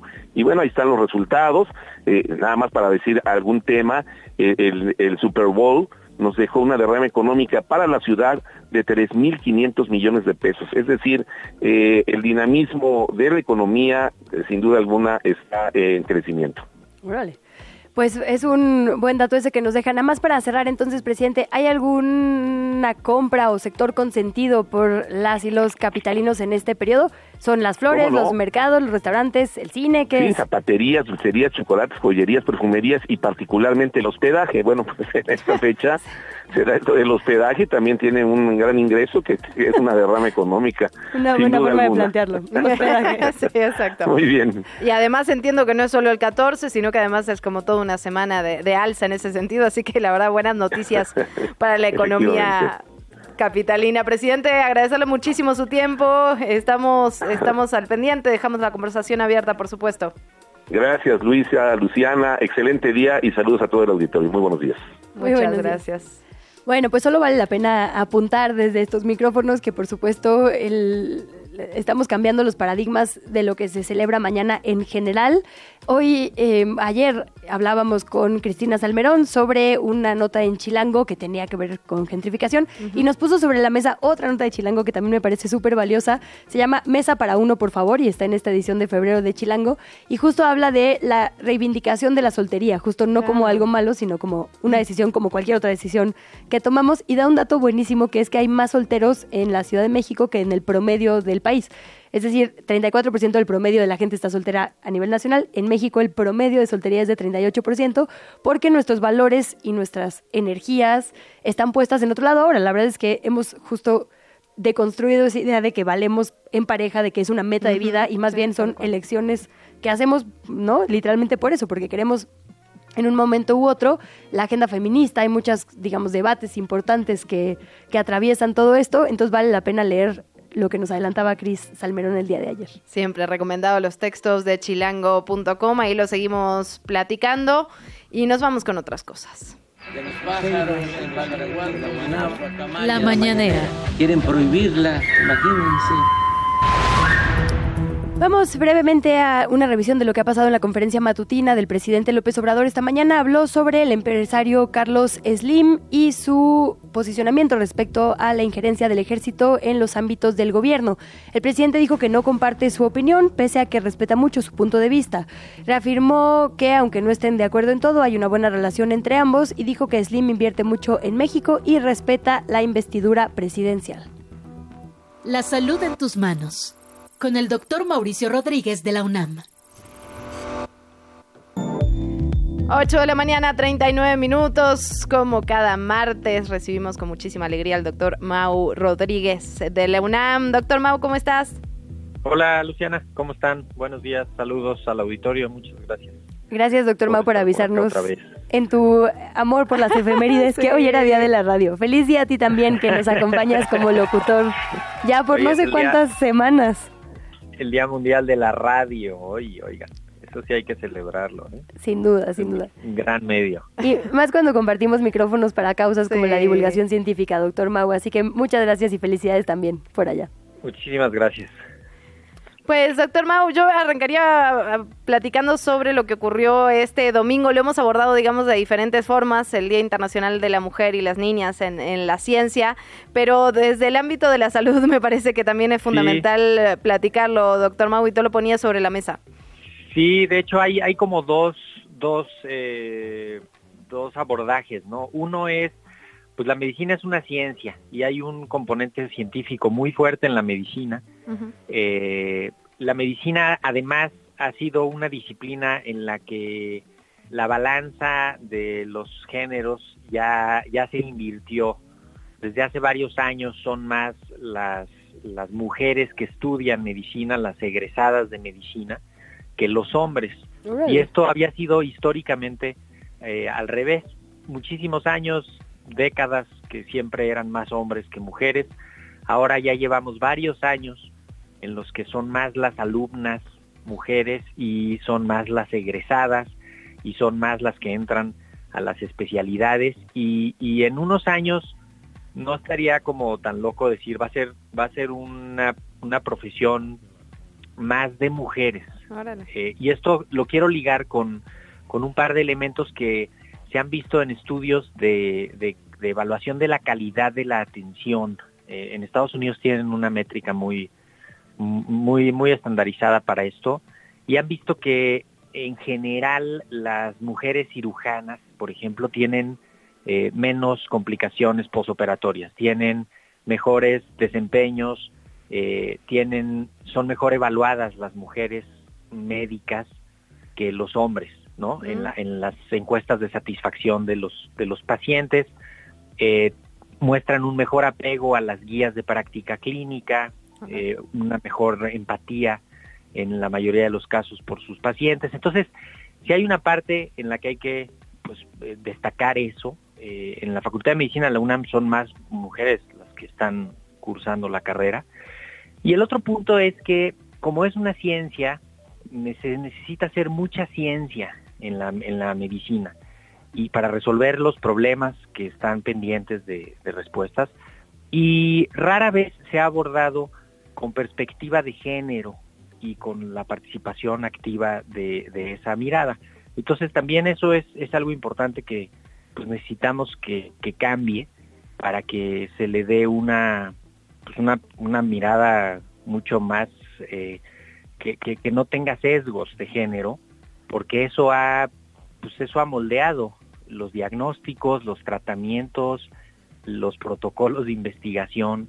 Entonces creo que vale la pena ponerlo ahí a la, a la luz del- de la audiencia, ponerlo sobre la mesa porque pues, es un tema absolutamente relevante. Y doctor, ¿cuánto, digamos, ahora con esta participación inédita y amplia de mujeres, cuánto justo revisionismo se hace a, a los estudios y demás que se hicieron con miras mayoritariamente masculinas? Es decir, se está haciendo un trabajo de revisar si los diagnósticos podrían ser distintos, las prácticas, los protocolos y manuales.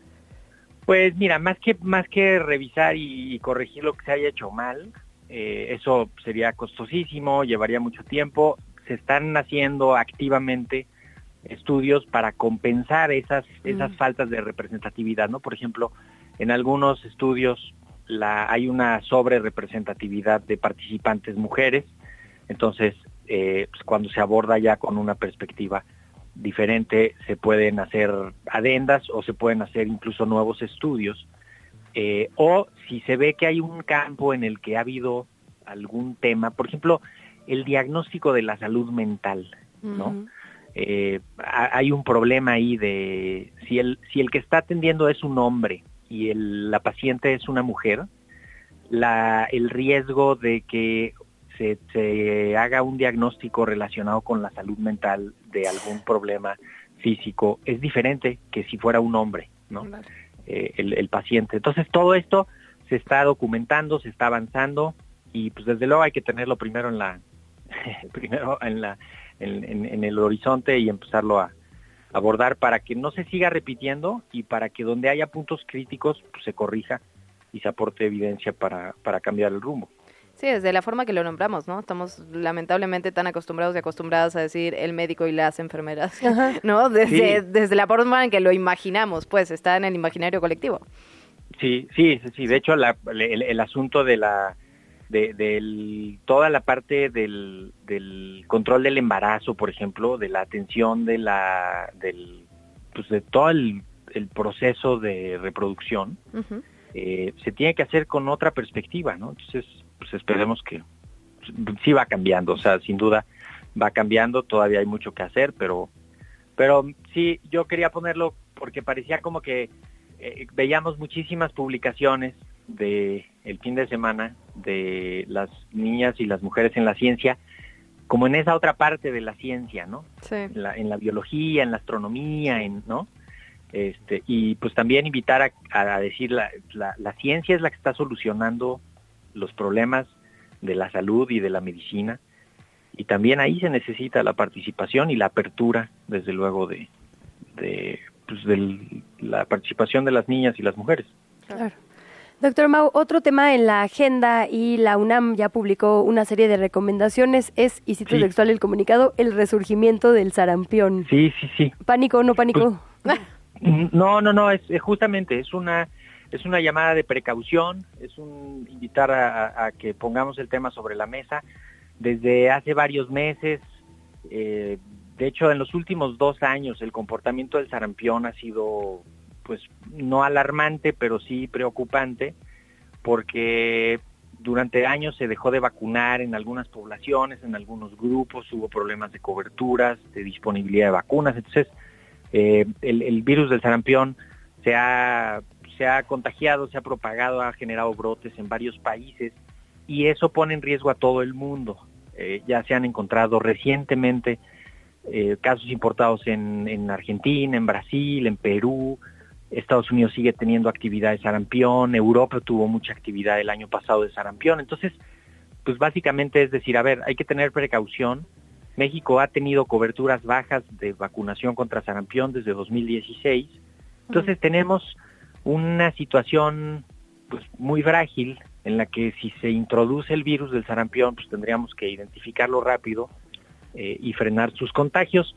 Eh, es, aunque es una enfermedad pues relativamente benigna, pues sí tiene complicaciones y sí causa daño en las personas, sobre todo de que son más vulnerables. Entonces, pues ponemos eso en el comunicado y, y de la mano el mismo viernes, eh, al final de esa misma semana, la Secretaría de Salud emitió un aviso epidemiológico para, para sarampión. Entonces, digamos, es un tema que, que está ahí puesto. La Organización Panamericana de la Salud, varios ministerios de salud de países de, de América, de- sobre todo de América Latina y México, estamos, pues eso, poniendo el tema. No hay que alarmarse, más bien hay que voltear a ver las cartillas de vacunación de los pequeños, hay que cerciorarnos de que tengan su esquema completo de sarampión y los que no tengan vacuna de sarampión, que vayan a buscar la vacunación en cuanto en cuanto esté disponible. ¿Sigue siendo, doctor Mau, la triple viral, la de Sí, sarampión? la triple viral es sarampión, rubiola y parotiditis se pone al año y luego un refuerzo a los seis años. Están poniendo un segun- una segunda dosis a los 18 meses en algunos eh, en algunos centros de salud, que también es una de las estrategias que se está haciendo. Y luego se pone una dosis de refuerzo en la, en la adolescencia, pero ya nada más es la doble viral, que es sarampión y rubiola. Mm. Y ya cuando ya tienes un esquema completo, ya no es necesario que te vacunes. Los mayores de 50 se considera que están eh, ya inmunizados porque sobrevivieron una etapa en la que no había vacunación, entonces lo más probable es que ya tengan protección. Eh, y las personas que no se han vacunado tienen que, pues, que acercarse a los servicios de salud a ver si, si se necesitan vacunar o no. Pues allí, ahí el llamado, la verdad, fundamental en ese sitio. ¿Hemos tenido desabasto de esta, de esta vacuna en particular, doctor Mau? bueno, las coberturas, que no, no, no queda tan claro lo del abasto de las vacunas, lo que sí es las coberturas, ¿no? Y la, la cobertura más baja que se encontró en la Ensanud 2022, que fue una cobertura con la primera dosis de sarampión, pues de las más bajas que hemos tenido en los últimos años, 62% de cobertura. Necesitamos tener 85% de cobertura. Entonces, eh, este es un tema mucho más amplio porque pues, no hay vacunas suficientes en el mundo, porque varios países están haciendo acciones eh, extraordinarias de vacunación y eso también dificulta. Entonces, también por eso cuando estén las vacunas hay que ponérselas y, y hay que estarlas buscando y hay que tener esa paciencia de estar esperando la vacuna y, usarla en el momento. Esta vacuna tuvo una, pues, una nube de desinformación durante muchos años que provocó bajas coberturas, rechazo, eh, y eso provocó brotes y eso provoca entonces un consumo extraordinario de vacuna y tal, ¿no? Es una vacuna segura, muy buena, muy efectiva, se usa desde hace más de 40 años eh, y pues el beneficio de utilizarla supera cualquier riesgo que pudiera haber, ¿no? Totalmente, pues ahí seguir haciendo el esfuerzo, como bien dices, ya sea por abasto o porque la gente no va a ponérsela, hay que reforzar los esfuerzos para que estas cifras, digamos, de cobertura no estén en los números que nos reportas, doctor Mau. Muchísimas gracias, como siempre, te mandamos un abrazo y escuchamos al ratito en Radio UNAM. Sí, a las seis justamente vamos a hablar sobre preguntas y respuestas de sarampión a las Ah, seis de la buenísimo. tarde por Radio UNAM. Así Ahí que andaremos. por ahí nos escuchamos en el Día Mundial de la Bendita Radio. así que- Eso, mero. Feliz día, doctor Mau. Gracias. Chao. Última hora. Son las 8 de la mañana con 51 minutos. En última hora, información de hace unos minutitos, el Senado de Estados Unidos aprobó un paquete de ayuda de 95 millones de dólares para Ucrania, Israel y Taiwán. Recordemos que se había dado una discusión bastante amplia, estaban negociando, el presidente negociaba parte de los demócratas, los republicanos estaban ahí con sus cosas. Ahora bien, excluye las reformas migratorias, este paquete que sí se aprobó. que de hecho es lo que posiblemente lo frene en la Cámara Sí, de Representantes. Pasa en el Senado, pero en justo estos minutos de reacciones que ya hemos visto tras el paso, digamos, la aprobación del Senado, es que los demócratas en la Cámara de Representantes dicen que no están 100% de acuerdo con el manejo de la guerra en Israel y por lo tanto no habría voto. Y los republicanos dicen si no hay leyes fronterizas y un endurecimiento en la frontera, tampoco lo vamos a pasar. Entonces pinta a que la discusión Pinta, sí. de ya varios meses seguirá ahora en la otra cámara. En efecto, nos vamos con otras cosas. Angie Molina, tienes información también de última hora. ¿Cómo estás? Hola, muy buenos días, chilangas, Buenos nuevamente. días otra vez, Angie. Así es, nos hemos enterado a través de la plataforma de TikTok que migrantes chinos están enseñando cómo cruzar la frontera de México a Estados Unidos debido a que hay un lugar en donde no existe esta valla, este muro metálico y lo están aprovechando para poder cruzar de manera ilegal. Eh, mientras cientos de personas arriesgan su vida cruzando el río Bravo, estas eh, estos migrantes provenientes de China y otros países cruzan la frontera donde no hay muro entre Tijuana y Mexicali, es decir, que no tienen que brincar la barda o pasar por debajo de ella. Cruzan con éxito ya que hay tramos poco transitados como lo es en el ejido de Jacume, ubicado a 85 kilómetros al este de Tijuana, hacia Jacumba, en el condado de San Diego, California. Tras estas revelaciones, las autoridades mexicanas han instalado puestos de vigilancia para evitar este cruce ilegal. Sin embargo, las autoridades migratorias de Baja California no se han pronunciado. Sí, es, es complicado, ¿no? Siempre que hablamos, o sea, en TikTok se viralizan, la verdad es que un montón de cosas con información real, con información que no lo es y también con información que quiere engañar, sobre todo cuando hablamos de personas migrantes. Eh, Había, un reportaje muy interesante justamente de Oscar Martínez que hablaba sobre eh, personas migrantes que habían encontrado a través de TikTok como ciertas rutas que parecían más fáciles y que a partir de esa información, digamos, en realidad no siempre es ¿no? lo, lo que lo que dice lo que dicen en redes sociales. Hay como muchos pues intereses complicados en ese sentido. Claro, sí. Bueno, aparentemente en estos videos muestran Ajá. ciudad por ciudad, tramo Ajá. por tramo, para que la gente pueda ir identificando en dónde se encuentra este, este lugar donde no está el muro y así poder atravesar eh, sin ningún problema. Antes de irnos, rapidísimo, hay un par de anuncios parroquiales importantes. El Metrobús dice sobre la línea 1, tome en cuenta que por presencia de manifestantes, el servicio en Indios Verdes y Buenavista hacia Doctor Galvez y el caminero a Corregidora puede tener alguna afectación. Están publicando los estados, digamos, de las estaciones afectadas y donde la muestran es particularmente en la estación Ciudad Universitaria Villa Olímpica. Ahí hay manifestación, servicio regular en el resto de las estaciones. Con esto estamos llegando al final de ¿Qué chilangos pasa? Gracias por habernos acompañado. Angie Molina, ¿dónde te seguimos? ¿Dónde te buscamos? ¿Dónde te leemos? Gracias, me pueden encontrar en Instagram como angie.mc-bajo. Oye, antes de irnos nos dice alguien en nuestro chat de. YouTube que no hay que regalar animales vivos, es verdad. Mañana 14 de febrero, nada de perritos, nada de colibrí, Sí. nada, los animales no son regalo. Es súper importante, qué bueno que lo pone sobre la mesa Héctor. Muchas gracias por ese comentario. Gracias a todas las personas que están escribiendo, por supuesto. Sí, muy activos, muy activos en el chat. Sí, hoy hubo un un buen día de sí. pláticas. Absolutamente. Eh, bueno, con esto, con esto cerramos. Gracias por acompañarnos. Se quedan con Sopitas FM y nosotras nos encontramos mañana. ¿A qué hora, Luisa? A las 7 de la mañana, yo lo sabe, hasta entonces. Bye.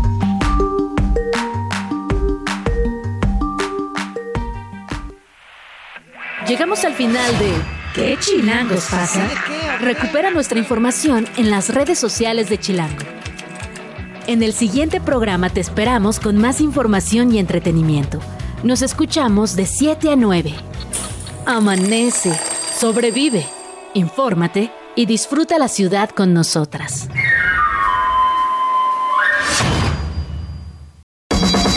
Radio Chilango. Radio Chilango. 105.3 FM. La radio que...